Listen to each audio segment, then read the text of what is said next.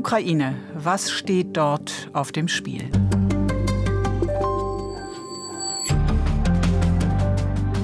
Im Februar 2014 begann Russland seinen Krieg gegen die Ukraine. 2022 weitete Moskau diesen Krieg auf das gesamte Gebiet des Nachbarlandes aus. Nach Schätzungen der UNO sind seither mehr als 10.000 ukrainische Zivilisten getötet worden.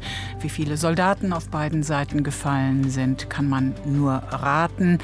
Klar ist, Russlands Überfall hat Folgen weit über die Grenzen der Ukraine hinaus. Wo steht die Ukraine heute, zwei Jahre nach Beginn der russischen Invasion? Darum geht es im Gespräch mit der Osteuropa-Historikerin Franziska Davis. Guten Tag, Frau Dr. Davis. Guten Tag.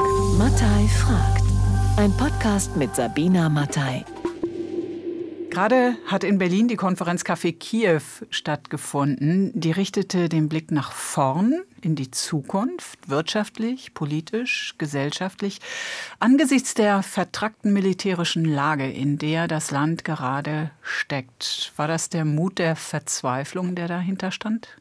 Naja, also natürlich ist die Lage sehr, sehr schwierig und sehr, sehr vertragt. Für mich als Historikerin ist es sowieso eine ungewohnte Rolle, so viel über die Gegenwart und dann auch manchmal über die Zukunft äh, zu sprechen. Aber die Ukraine kann immer noch gewinnen. Diese fatalistische Vorstellung, ist es jetzt schon alles in Stein gemeißelt, die ist, denke ich, falsch. Natürlich können auch der, auch der Westen natürlich ganz massiv immer noch die Situation auch stark positiv beeinflussen im Sinne eben eines Sieges der Ukraine über Russland. Aber nichtsdestoweniger ist es natürlich so, dass die Ukraine militärisch enorm unter Druck steht. Über die militärische Seite möchte ich mit Ihnen gar nicht so sehr sprechen, sondern eher über die innere Verfasstheit. Sie kennen ja Land und Leute. Der Widerstand der Ukrainer gegen Russland wurde als Bekenntnis zu Demokratie, Rechtsstaatlichkeit, zur Zugehörigkeit zum Westen aufgefasst. Wie stabil ist denn dieses Bekenntnis heute angesichts eines Krieges, in dem der Sieg über den Aggressor ja nicht ausgemacht ist? So wie ich das wahrnehme, Aufnahme, wobei ich vorwegschieben muss, das ist natürlich auch jetzt etwas, das ist eine Momentaufnahme. Also ich, das werden auch zukünftige Historiker und Historikerinnen besser beurteilen können als ich im Jetzt. Aber äh, was ich höre, was ich wahrnehme, was ich sehe, ist immer noch die Überzeugung und die ist die realistische Überzeugung, wir haben doch keine Wahl.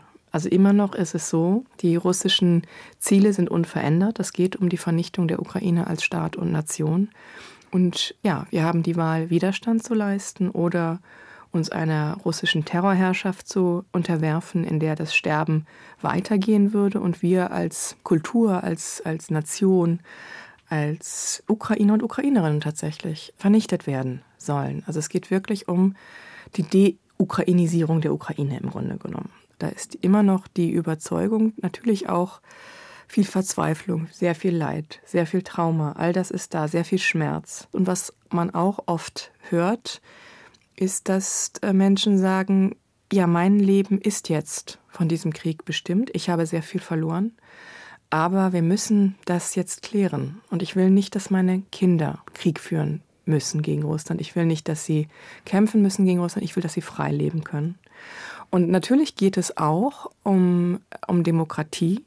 Äh, es geht auch um Rechtsstaatlichkeit, es geht um das Bekenntnis zu Europa, aber es geht auch einfach darum, in Ruhe in seinem eigenen Land zu leben. Dass Russlands äh, Krieg gegen die Ukraine immer noch so viel Aufmerksamkeit erfährt, das liegt ja nicht zuletzt auch an äh, Volodymyr Zelensky. Der Krieg hat in Bezug auf Zelensky aus meiner Sicht diesen, diesen Spruch, man wächst an seinen Aufgaben, neu definiert. Also was äh, Volodymyr Zelensky gerade zu Beginn des Totalangriffs, also gerade in den Februar- und Märztagen, wo die auch äh, Fehleinschätzung von vielen im Westen war, die Ukraine fällt innerhalb von wenigen Tagen, wenigen Wochen, die ist sowieso verloren. Da hat er sehr große Führungsstärke bewiesen und da hat er auch, er ist extrem gut darin zu kommunizieren. Und er hat da auch mit diesen Videos auf den Straßen von Kiew kommuniziert, ich bleibe. Ich bleibe, äh, es ist nicht verloren. Und auch eben dieser berühmte Satz, I don't need a ride, I need ammunition. Ich, muss hier keinen keinen haben, der mich hier rausholt, ich brauche Munition. Da hat er, glaube ich, ist er auch nicht von ungefähr zu einem Symbol äh, geworden des Widerstands der Ukraine oder des, auch des Widerstandswillens. Äh, aber gleichzeitig ist eine, macht natürlich auch so ein Krieg etwas mit einer Gesellschaft, mit einem politischen System und die Ukraine ist auch keine sozusagen perfekte Demokratie gewesen schon vorher. Ein Land, das gegen das auch gegen große Widerstände die Zivilgesellschaft Demokratie erkämpft hat in den letzten Jahrzehnten. Und, und natürlich gibt es jetzt Rivalitäten. Klar. Also mittlerweile wird der Präsident ja auch äh, ganz offen von anderen Politikern oder auch aus der Zivilgesellschaft, von den Medien kritisiert. Wie deuten Sie das? Ich glaube, das kann man auf zwei Ebenen beantworten. Einmal gibt es schon eine, sozusagen eine große Machtkonzentration jetzt bei Zelensky und auch wohl die Tendenz, sich abzuschotten.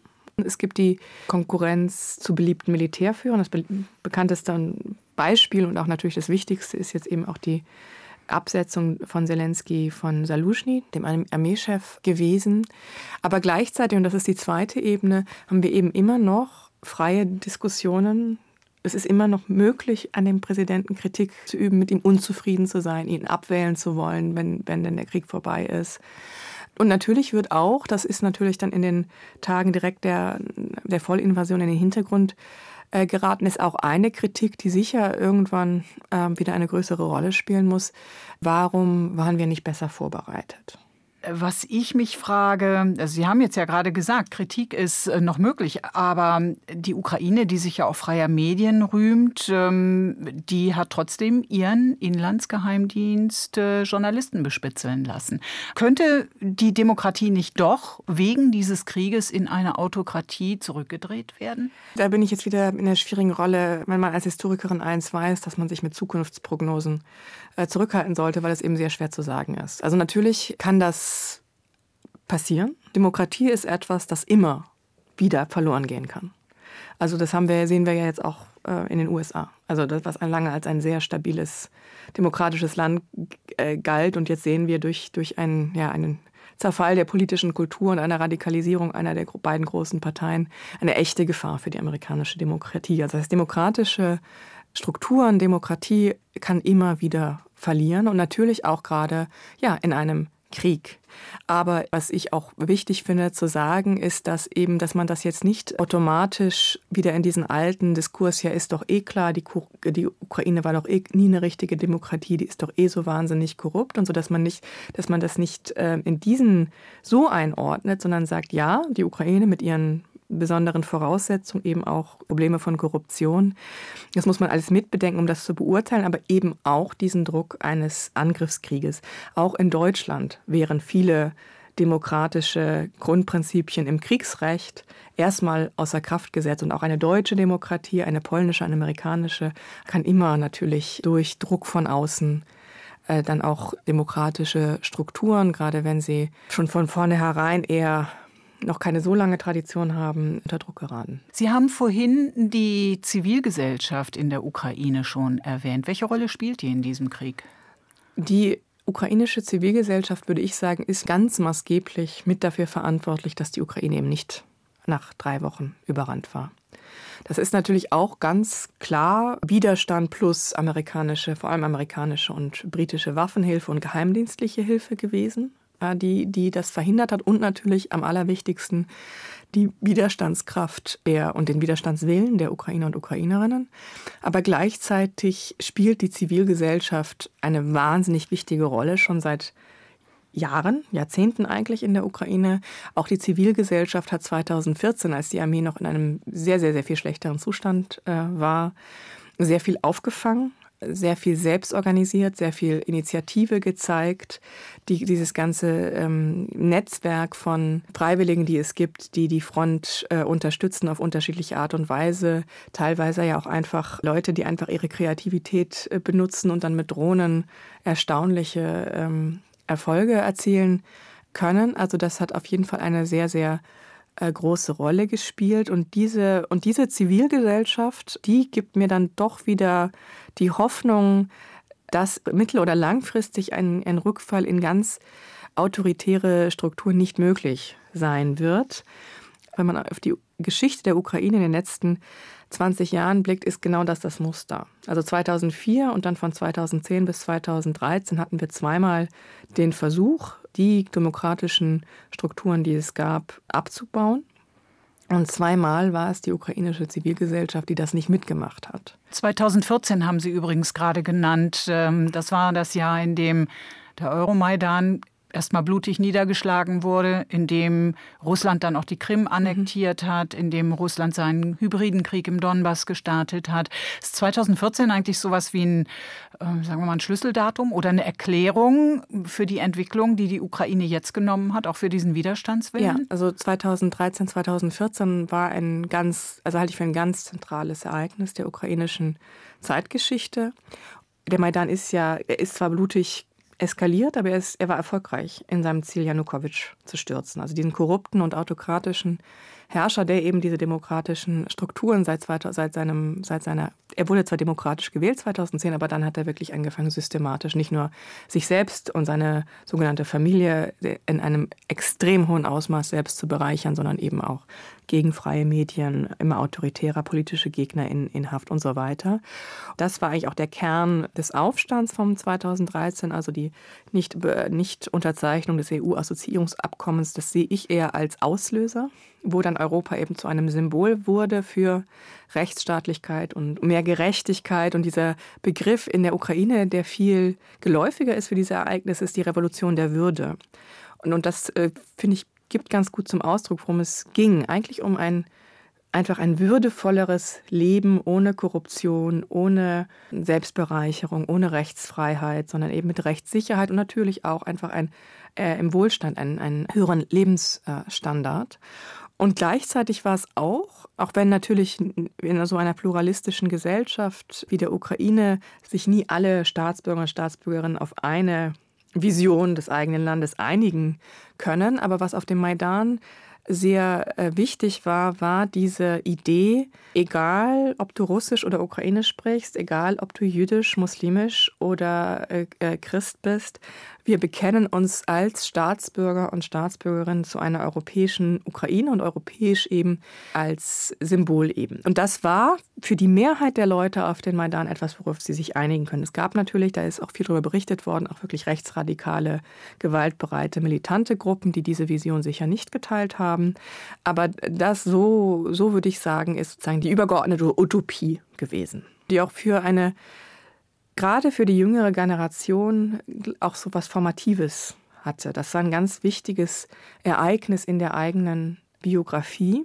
Und es hat in mehrerer Hinsicht die Entwicklung sehr stark beeinflusst. Also einmal für die innere Entwicklung der Ukraine, weil nach 2014 wird trotz dem Angriff auf den Donbass und trotz der Besetzung der Krim was viele damals, und das fand ich sehr überzeugend, gesagt haben, diese, auch gerade dieser hybride Angriff im Donbass, ähm, der nicht offen erklärte Krieg, obwohl es ganz klar ein Krieg Russlands, das haben Sie ja auch gesagt, gegen die Ukraine äh, war, eigentlich der Versuch war von äh, Putins Russland, sich ein Einfallstor zu schaffen in, in die ukrainische Innenpolitik, dass man bei Bedarf eskalieren kann und wo man immer, wie man es schon in den 1990er Jahren immer gemacht hat und dann auch unter Janukowitsch zwischen, zwischen ähm, 2010 bis 2000, also bis zu seinem Sturz eigentlich, äh, die ukrainische Innenpolitik massiv zu beeinflussen. Und das hat nicht funktioniert. Also die Demokratie äh, ist sozusagen unter diesem Druck äh, des Kriegs im Donbass nicht kaputt gegangen, sondern sie hat sich konsolidiert. Es gab eine demokratische Wahl im Mai 2014 unter Kriegsbedingungen. Äh, Petro Poroschenko ist gewählt worden. Und, und das ist, glaube ich, auch eine Folge dieser Utopie des Maidan, dann mit Zelensky jemand, wo es diese typische Ost-West-Spaltung oder Ost-Zentral, Ukraine, West, äh, Ukraine, so ihre Parteien wählen, die gab es dann nicht mehr. Zelensky hat eigentlich landesweit fast die Mehrheit bekommen. Und mit einer eigenen Partei, die auch vor allem dem Populismus frönt. Ja, das stimmt, das stimmt. Aber es war eben nicht mehr dieses Ausspielen vom angeblich nationalistischen Westen gegen den prorussischen Osten, was ja auch viele Politiker durchaus mobilisiert haben, diese Gegensätze, um eben selber sagen, auf Stimmenfang äh, zu gehen. Und das hatte auch, denke ich, mit dem, mit dem Maidan zu tun. Das ist eine gewisse Einigung äh, gegeben hat, zumindest auf bestimmte Dinge. Na, bei anderen nicht, aber eine Konsolidierung eines, eines gemeinsamen, äh, einer gemeinsamen Vorstellung einer gemeinsamen Ukraine. Sie sind Osteuropa-Historikerin, Frau Dr. Davis. Sie sind einem größeren Kreis, aber bekannt geworden wegen Ihres Rechtsstreits mit der ehemaligen Moskau-Korrespondentin der ARD, Gabriele Krone-Schmalz, der Sie unter anderem Putin-Nähe, unwissenschaftliches Arbeiten, Verbreitung von prorussischen Narrativen vorwerfen. Wie steht es denn heute um Desinformation im Sinne des Kreml, auch hierzulande? Also ich meine, es gibt ein paar sagen, ähm, Figuren und da gehört auch eben äh, Gabriele Krone-Schmalz dazu, da gehört Hubert Seipel dazu, wo jetzt vor ein paar Monaten herauskam, dass er für sein Buch über Putin Geld aus dem Umfeld von Putin bekommen hat, was, wenn man das Buch gelesen hat, was ich damals getan habe, überhaupt nicht überraschend ist, weil es genau diese Desinformation und diese Kreml-Narrative enthält. Oder auch Alexander Ra, der Gazprom-Lobbyist. Die drei waren ja sozusagen bis Februar 2022, da gibt es auch eine empirische Studie dazu, in den Ukraine-Analysen waren sie unter den Top 10 Gästen. Das waren sozusagen die Vorzeige in, ich, ich mache jetzt in die Luft Anführungszeichen, Experten zumindest in den Talkshows des öffentlich-rechtlichen Fernsehens. Und die sind jetzt weg. Das waren, die haben alle drei, haben die kurz vom 24. Februar erklärt, dass das auf gar keinen Fall passieren wird, dass die Ukraine äh, angegriffen wird, haben auch unterschlagen, dass sie längst angegriffen wurde, nämlich 2014 und so weiter aber die Narrative sind nicht weg. Hat die ja. Faszination mit Putins Russland nicht unterdessen, ja, unter Putins offen mafiösen Auftreten, Agieren stark gelitten? Ich denke jetzt auch zuletzt natürlich an die, vermutlich kann man von Ermordung sprechen. Man kann von Ermordung ähm, sprechen. Ja. Von Alexei Nawalny. Äh, ja, also natürlich, ich glaube, sehr, sehr viele Menschen sind aufgewacht im Februar 2022 und haben das absolut erkannt. Und die, und die Mehrheit der Deutschen erkennt es nach wie vor. Äh, das, das ist mit Sicherheit so. Was, glaube ich, immer noch der Fall ist, ist, dass für manche, gerade die extremen Ränder, also Linksextreme, wo, wobei jetzt mal bei, der, bei dem äh, Bündnis Sarah Wagenknecht ist, ist es natürlich eine Partei, wo man mit diesem klassischen Links-Rechts-Spektrum etwas an seine Grenzen gerät, weil so Elemente von, von rechtem und linken Populismus vereint. Aber es ist natürlich immer noch so, dass eine, eine Parteinahme für Putins Russland Teil der politischen Identität sein kann, Teil äh, auch der Strategie sein kann, um bestimmte extremistische Wählergruppen zu mobilisieren. Und was auch immer noch der Fall ist, ist, dass Russland als Projektionsfläche dient. Dass man das gar nicht wissen will mit äh, den mafiösen Strukturen, dass man das gar nicht wissen will mit dem Genozid in der Ukraine und dann einfach reflexartig sagt, das ist doch alles Mainstream, äh, Lüge und sozusagen äh, ja sich konzentriert auf den eigentlichen Feind, den angeblich eigentlichen Feind, nämlich den bösen Westen. Aber gleichzeitig muss man natürlich auch sagen, in bestimmten Milieus gibt es eine Sympathie für ein autoritäres Regime, wie Putins Russland es ist. Geht dieses Milieu über die extremen Ränder hinaus? Erkennen Sie das auch in der politischen Mitte noch? Wir wissen alle, wie nah die SPD mhm. an äh, dem, also wie große Russland-Freundschaft dort herrschte. Da hat man doch sogar öffentlich Abbitte geleistet. In den großen demokratischen Parteien, SPD, Grüne, FDP, Liberale, CDU, da sehe ich das nicht. Da würde ich jetzt auch sagen, weil ich habe sehr oft die SPD und ihre Russlandpolitik und auch die also Regierung Merkel für ihre Russlandpolitik äh, kritisiert. Denen würde ich nun wirklich nicht unterstellen, dass sie es gemacht haben, weil ihnen diktatorische Regime sympathisch sind. Das war einfach ein krasses, ein Wegsehen wollen, weil eigentlich lag ja alles auf dem Tisch. Putin hat ja nie ähm, ein Hehl daraus gemacht, äh, was er denkt, äh, wie er über die Ukraine denkt. Man kann das beobachten. Er kommt an die Macht 1999 äh, und dann als Präsident, zuerst als Premierminister und dann als Präsident, äh, beginnt äh, unmittelbar äh, danach den Tschetschenienkrieg, den zweiten Tschetschenienkrieg, äh, Vorwand eben diese Terroranschläge in Moskau, die sehr wahrscheinlich vom russischen Geheimdienst FSB inszeniert worden sind, dem er selber bis vor wenige Monate äh, davor vorgestanden hatte. Und mit diesem Krieg gegen, gegen Tschetschenien, der auch der auch eben in gewisser Weise eine Blaupause ist für das, was jetzt in der Ukraine passiert mit der äh, Bombardierung von Grozny, der Hauptstadt. Das, das erinnert stark an Mariupol. Und ähm, Anna Politkovskaya, die ermordete russische Journalistin, die hat damals ja darüber geschrieben. Die hat das auch damals schon als Genozid bezeichnet. Und wenn man das liest, ja, okay, dann hat man verstanden, wie dieses Regime funktioniert.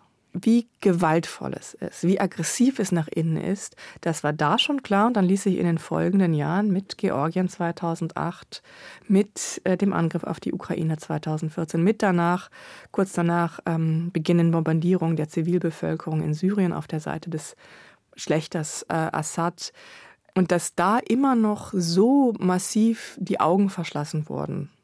Das ist ein fundamentales Versagen der deutschen Politik gewesen, das immer noch nicht aufgearbeitet ist.